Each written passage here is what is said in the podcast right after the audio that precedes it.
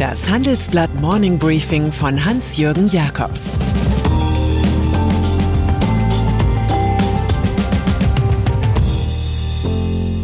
Guten Morgen allerseits. Heute ist Freitag, der 13. August, und das sind heute unsere Themen. Holt uns raus aus Afghanistan. Laschet lacht mit Elon Musk. Und Shenzhen, die Tech-Maschine Chinas. Nach einer kurzen Unterbrechung geht es gleich weiter. Bleiben Sie dran. Sie investieren in Aktien, es fehlt Ihnen aber eine klare Strategie. Ihr Depot ist ein Sammelsurium mehr oder weniger guter Ideen. Dann geht es Ihnen wie vielen. Lernen Sie in der Masterclass erfolgreich investieren, alles über kluge Börsenstrategien. Mit dem Rabattcode Investieren20 gibt es 20% Nachlass auf den Normalpreis. Infos unter handelsblatt.com slash erfolgreich investieren. Afghanistan. Für Afghanistan war SPD-Außenminister Heiko Maas von einem milden Regime der Taliban ausgegangen. Nun zeichnet sich eine Ayatollah-mäßige radikale Islamisierung ab, eine Eliminierung der in 20 Jahren aufgebauten Demokratie. Also kündigt der Großdeuter mit schwankender Tagesform an, Deutschland werde dann keinen Cent mehr nach Afghanistan geben.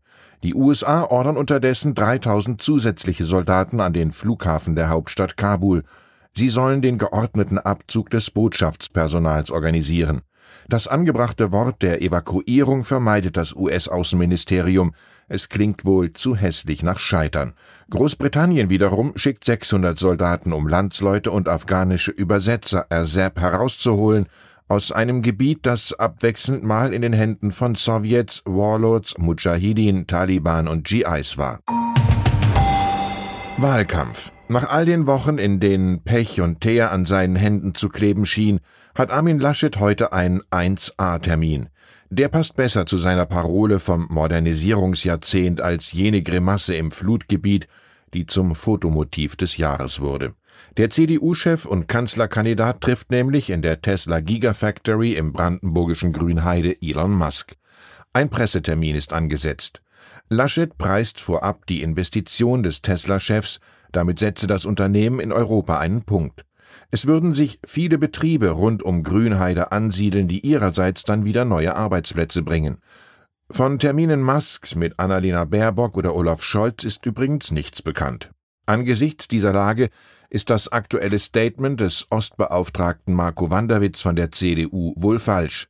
Die Bundestagswahl ist völlig offen. Diversität. Natürlich gibt es Frauen ganz oben in Familienunternehmen. Nehmen wir nur Nicola Leibinger-Kammüller oder Bettina Wirth. Aber insgesamt sind es zu wenige, zum Beispiel in den Aufsichtsgremien. Unglaubliche 40 Prozent der familiengeführten Firmen haben keine Aufsichtsrätinnen. Das zeigt eine Analyse der Beratungsfirma Russell Reynolds, die uns vorliegt. Liegt es an den Patriarchen? Jedenfalls gefährdet eine solche Monokultur der Y-Chromosomen den Erfolg der Familienfirmen, die oft Hidden Champions und Weltmarktführer sind. Studienautor Thomas Tomkos warnt, die geringe Diversität beginne zum Nachteil zu werden, wenn es potenzielle Manager und Mitarbeiter davon schreckt, für das Unternehmen zu arbeiten. Kurzum, die Familie als Vaterland der Marktwirtschaft muss auch Mutterland werden. Chinas Silicon Valley Jahrelang haben wir mit magischer Verzückung und leichtem Tremolo in der Stimme das Zweiwort Silicon Valley ausgesprochen.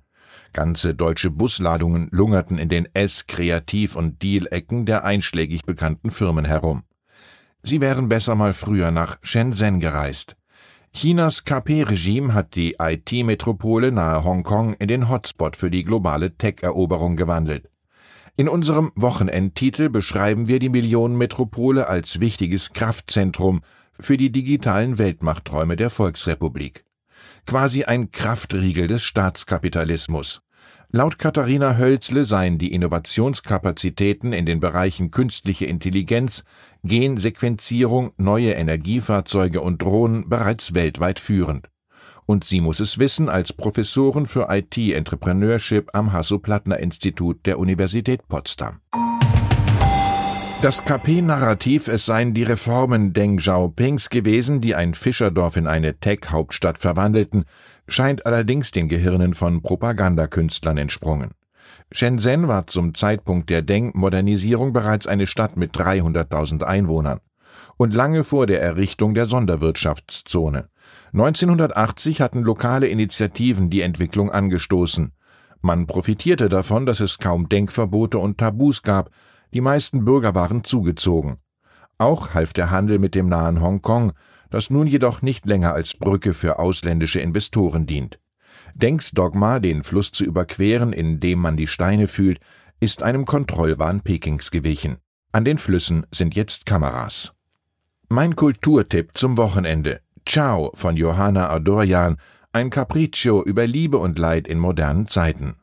Der Roman der Journalistin spießt auf unterhaltsame, sommerlich satirische Art die Trendsucht einer Gesellschaft auf, in der Influencerinnen zu Symbolfiguren werden und kritische Geister zu jenen alten weißen Männern, die als Verlierer des digitalen Wandels durch die Feuilletons geistern. Nicht die Rhythmik eines Gedichts zählt hier, sondern die Frequenz, in der Likes eingehen. Und das Zeitungsporträt eines alternden Reporters über eine junge Medienfrau wird zum Twitter-Ereignis. In der aktuellen Handelsblattausgabe stellen wir übrigens jene zehn Autoren vor, die für den Wirtschaftsbuchpreis 2021 nominiert sind. Neben Bill Gates, Franzi Kühne oder Euler Biss sind etwa auch die Ökonomen Markus K. Brunnermeier und Moritz Schularik dabei. Fußballpolitik Die erste Fußball-Bundesliga startet heute in die neue Saison. Mönchengladbach gegen Bayern. Die durch partielle Funktionärsunfähigkeit eingeschränkte Branche kämpft darum, nicht im dritten Jahr in Folge starke Umsatzrückgänge zu erleiden. Die Sponsorenvereinigung S20 publiziert pünktlich zum Neustart ein White Paper, das die Clubs in Sachen Nachhaltigkeit und Glaubwürdigkeit in die Pflicht nimmt. Egal ob ökonomisches Wirtschaften, Good Governance, Klimaschutz, Inklusion oder Frauenförderung, der Sport habe da Nachholbedarf. Fortuna Düsseldorf-Chef Thomas Röttgermann fordert, die Ausgaben für Spieler mit einer Höchstquote zu deckeln. Diese Idee der Gehaltsobergrenze greift Europas Fußballverband UEFA auf und will im Gegenzug jenes Financial Fair Play abschaffen, das Schuldenexzesse und überteuerte Spielerkäufe nicht verhindert hat. Bei Paris Saint-Germain drehen jetzt die Stürmer Messi, Neymar und Mbappé für zusammen 100 Millionen Euro Netto Jahresgehalt ihre Runden. Das ist Spielgeld für Clubeigentümer Katar. So kann man jedem zeigen, was die Frage, was kostet die Welt, bedeutet. Und dann ist da noch Ströer. Die börsennotierte Kölner Gruppe klebt auf Auftrag Plakate und betreibt außerdem T-Online. Der Außenwerber muss entweder ein sehr weites Verständnis von Meinungsfreiheit haben oder geschäftstüchtig ohne Ethik sein. Vielleicht ist er auch ahnungslos. Jedenfalls hat Ströer in Großstädten Plakate für die Negativkampagne Grüner Mist 2021 angebracht. Die persifliert die Werbung der Grünen aufs primitivste. Da hängen die Köpfe von Sonnenblumen, es prangen Begriffe wie Klimasozialismus oder Ökoterror. Hinter der in rechtsextremen Kreisen beklatschten Aktion steckt die Agentur Conservare Communication GmbH des Ex-CSUlers David Bendels. Der Mann steht dem Deutschlandkurier und dem Verein zur Erhaltung der Rechtsstaatlichkeit und bürgerlicher Freiheiten vor, alles AfD-nah. SPD und Union distanzierten sich prompt. Ströer wiederum erklärt für Inhalte und Gestaltung nicht verantwortlich zu sein, und man könne keine Werbung ablehnen, die nicht gegen Gesetze und freiwillige Selbstbeschränkungen verstößt. Alles in allem schwarzbrauner Mist 2021. Ich wünsche Ihnen ein erholsames, sonniges Wochenende. Es grüßt Sie herzlich Ihr Hans-Jürgen Jakobs. Das war das Handelsblatt Morning Briefing von Hans-Jürgen Jakobs, gesprochen von Peter Hofmann. Die Welt steht vor gewaltigen Herausforderungen. Zum einen die Energiewende voranzutreiben und gleichzeitig den Klimawandel einzudämmen. Und auch der Energieträger Wasserstoff gewinnt weltweit immer mehr an Bedeutung. Doch wie geht es weiter? Erfahren Sie mehr auf dem Handelsblatt Wasserstoffgipfel 2024 am 12. und 13. Juni in Essen. Infos unter handelsblatt-wasserstoffgipfel.de. Mit dem Vorteilscode Wasserstoff 2024 erhalten Sie einen Rabatt von 15% auf die Tickets.